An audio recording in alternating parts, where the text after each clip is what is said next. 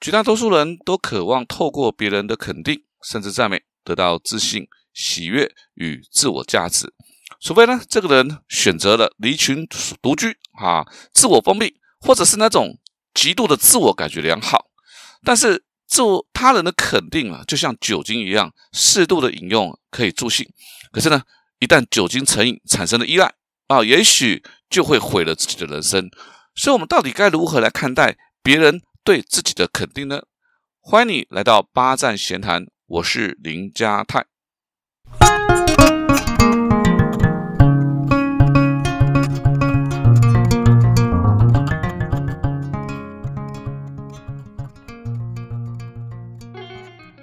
今天要跟各位朋友分享这个聊的主题是哈，呃，经营自在的人际关系啊啊，不知道你有没有认识跟自己年纪相当的人，然后在三十多岁的时候就因为生病过世的亲友。好，那大学期间呢，我认识的一个朋友打电话给我啊，告诉我和他共同的朋友慧君过世了。那时候我才三十多岁。呃，而慧君跟我是同年的，所以我听到这个消息的时候感到非常的惊讶，于是我就约了这个朋友出来吃饭，我想多了解一下他的情况。好，那这个朋友就说，慧君的个性啊，本来就是很认真，那就很在意别人眼光的那种人，所以研究所毕业之后呢，和学长结婚，可是因为第一次怀孕流产了，就一直没有再受孕。好，那婚后第六年，先生呢主动提出离婚。那理由就是因为他是独子，啊，有那种传宗接代的压力。那回去当然不同意嘛，所以两个人吵吵闹闹了一年多，最后还是咬牙签字了。啊，那他把离婚的原因是归咎在自己的不孕啊。虽然陆陆续续有一些追求者，但慧君呢都觉得因为自己有问题啊，有些就直接就拒绝了。那有些呢可能交往了几个月，他还是选择了分手。那加上呢工作遇到一个严厉的主管，啊，那对慧君的表现哦，老是。不是很满意啊，会挑剔他。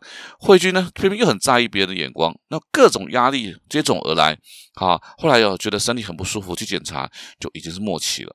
那我回想起以前跟他相处的一些回忆啊，那他总是觉得自己做的不够好啊，又很在意别人的眼光、别人的评价。那虽然大部分人都很喜欢他哦，但我知道他活得很累、很辛苦。那我不知道这样的心，这样所以这样的心情啊，他压力最后就把他压垮掉了。好。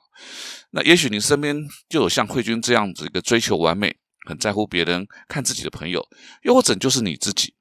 好，那囚困在这样的心境，有些人呢是因为与职场的主管、同事之间的关系，好，或者呢和亲友，甚至是自己的父母，或者是朋友、社群，那让这些自己感到无所不在的压力与自己的自我要求啊，造成自己身体压力都有很大的的伤害。有很长一段时间呢，我我都会去主动协助这样子的朋友，好，希望能够让他们可以找到更多的自信啊，以及自在的人际关系。好，其中一位就是美珠，呃，美珠呢虽然名字很普通哦，但她真的是超级美女。好，有人说她长得很像那个张钧甯，也有人说她像徐伟宁，那可能就是穿着啦或不同的角度呃差别。啊，那她呢在新竹一家科技公司担任业务啊，这个虽然有这个。绝美的外表啊，但他人很好相处啊，完全没有那种距离感，而且很为人着想，很贴心啊。他说他最不喜欢人家赞美他很漂亮，啊，仿佛他除了外表一无是处啊。那交了几个男朋友，心里面都觉得好像男生都只看他的外表啊，那其他的好像都不是太在乎他的个性啊，所以才华这些都没有都没有被看到，所以后来都。没有结果啊！最后挑了一个外表和这个条件哈都很普通的对象，他觉得对方应该是欣赏他的内在，好，那他觉得就不会有人说啊，这个幸福是靠他的外表得到的，好，那谁知道呢？这个外表和条件很普通的对象结婚之后，那也许是这个自卑感作祟啊，老是对美珠的工作啊疑神疑鬼啊。那美珠的善良和单纯啊，不只是选择对象啊，对待朋友同事也是这样。可是呢，这看走眼的几率啊，老是很高。所以总是很真诚善待的朋友，最后哈都是不欢而散啊。那这个对主管交办的事情啊，他也是尽心尽力。但美珠说啊，他老是得不到主管的特别认同。好，那他也不希望这个同事抱怨他是靠外表。好，可是他的努力啊，又常常让很多同事抱怨啊，你那么那么努力，害我们这样很难做。好，让他们都被比下去了。所以不管他怎么努力啊，常常都得到的啊，让他觉得里外不是人的窘境。所以说完了，虽然这个美珠说完眼眶啊泛红，这外表还是一样美丽啊。但我知道他心里面啊真的是伤痕累累，苦不堪言。好，于是我就很热心啊，把我知道的事情告诉他。我就跟他说：“哎呦，你就不要太善良啊，不必事事追求完美啦，哈，你要学会哈这个断舍离，对不对啊？放弃不是失败，只是一种选择。我觉得更重要的事情是你不要在意别人的眼光。你知道我讲到这边的时候啊，美珠就忽然歇斯底里的爆哭。”啊，一边哭就一边说：“啊，我就是会在意别人的眼光啊，我就是做不到厚脸皮啊，对不对？那，我也没有什么追求完美啊。你每个人都跟我说同样的话，没有人可以了解我真正的痛苦啊，都只会讲一些风凉话。老师你也一样啊。”说完了，美珠就擦干眼泪就走了，这个留下一脸错愕的我，这个留在原地了，真的不知道怎么办才好。但是美珠的事情啊。这个也让我接下来有段时间啊都不敢轻易的回答别人的问题啊，甚至回答问题的时候都会怕怕的啊。那我也查阅很多的资料，以及不断不断的自我醒思、反省、深切的思考。我慢慢慢慢的，我觉得答案在我脑海当中浮现了啊。为什么？因为从我有记忆来哦，我我因为人际关系而感到困扰的经验好像不是很多啊。那很大有一部分原因是我我就不是那么在意别人怎么看我。那第二个原因是什么？就是我不恋战，好，我总觉得啊，此处不留爷，自有留爷处。反正你们不喜欢我啊，我就换个地方而已啊，干嘛为难自己？但这是我细边的想法了哈。所以不论是慧君啊，或者是这个美珠啊，啊，就是做不到这一点，他会觉得哈，我们所说的都是废话，完全无法理解他们的问题。这是每一个人的先天个性啊，一开始就已经造成了差别。在这样人的成长过程当中啊，我会随着年龄啊调整自己的方向。啊，我认为一个人从六岁啊到三十五岁，他应该要竭尽所能的去探索这个世界，啊，去看看自己可以认识什么样的人啊，遇到不同的经验，不要轻易的给自己定位啊，待在一个舒适圈里面，这都很糟糕。好，然后在拓展的过程当中，同时也认识自己，了解自己的个性、好恶、目标、底线和原则。那接下来呢，才能够从三十五岁到四五十岁的时候，慢慢的去沉淀。筛选啊，让自己的方向更明确啊，而而不会这个所谓的四十不惑哈，就是大概是这个概念。所以等到五十岁的时候，他才能够往自己想要、与更在乎的方式去经营啊。但很多人终其一生哦，都都不清楚自己到底想要什么东西啊。那有意思的事情是哈，像美珠、慧君或是其他哦有相同困扰的人，他们的人际关系都不错，你知道吗？啊，这个认识的人。不一定多，但是喜欢的人绝对比讨厌他们的人多更多。好，但是自己不快乐，说实在的，这些也没有什么用。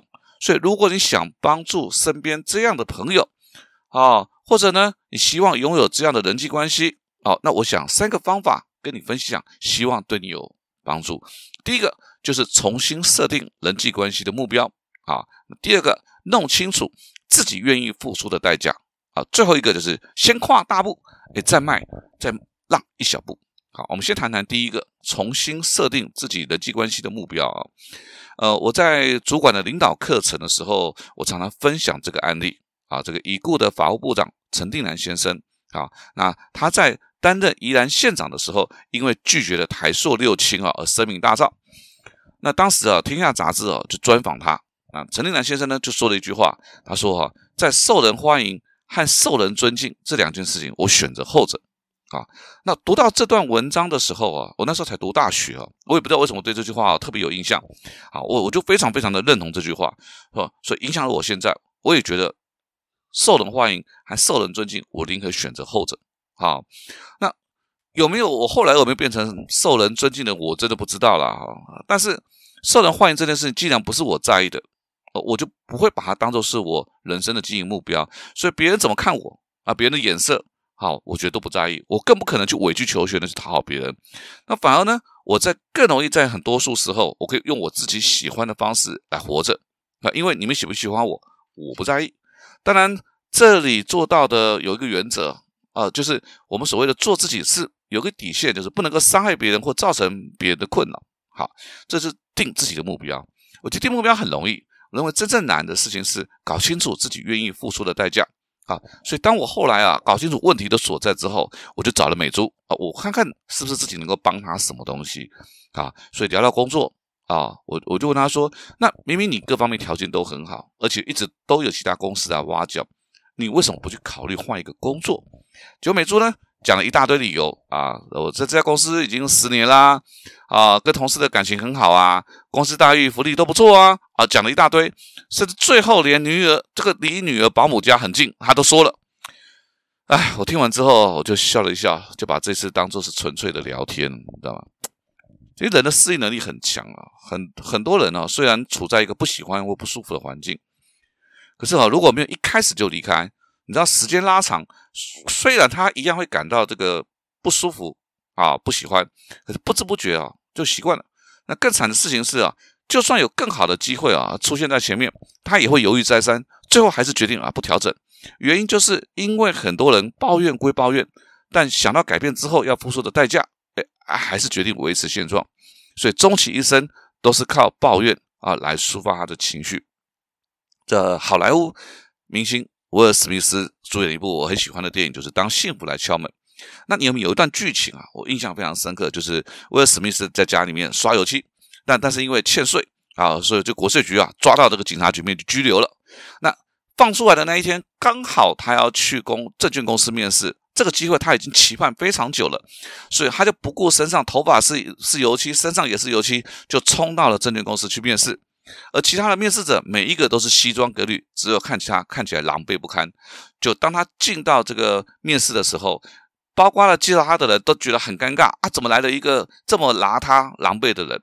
好，结果呢，负责主要负责的 key man 最后就问了他一句话：如果我录取了一个没有穿西装的人，你觉得为什么？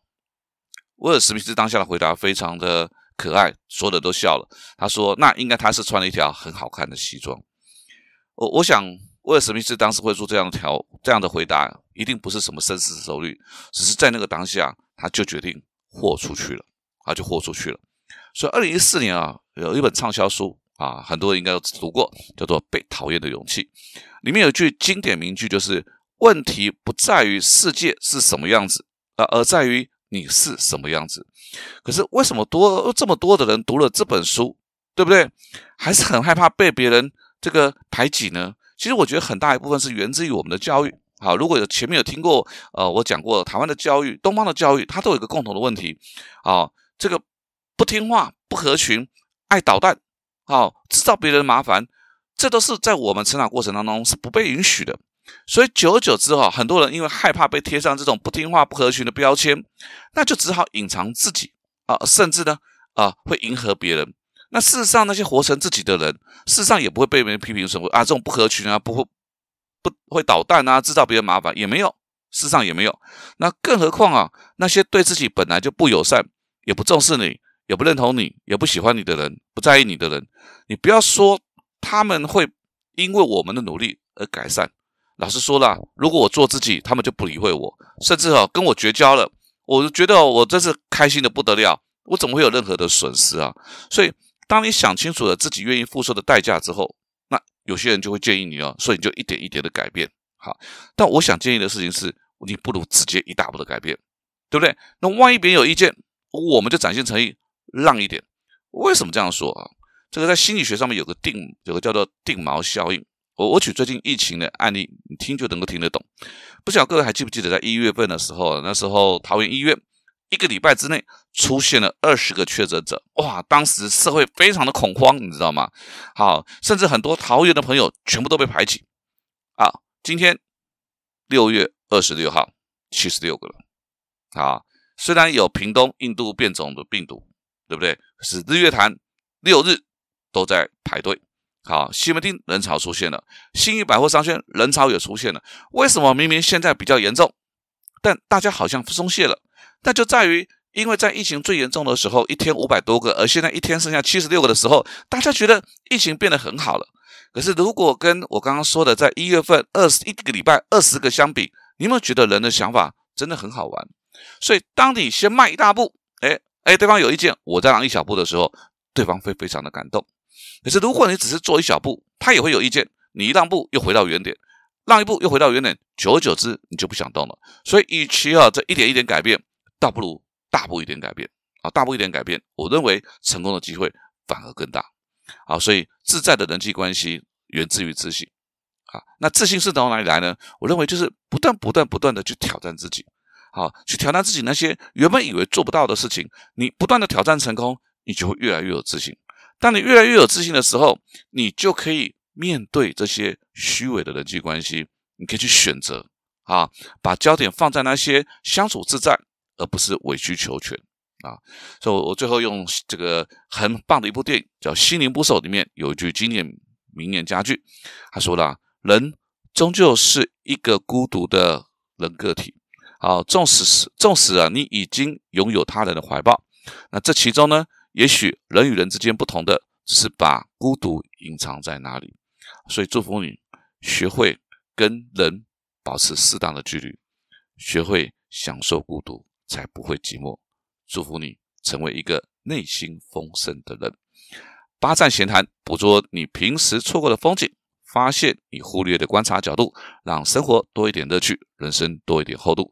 如果你有任何想要跟我分享的事情，或者想要听的主题，你都会搜寻我的脸书粉丝团“八站闲谈”，也别忘了帮我留下五颗星赞。下次见喽！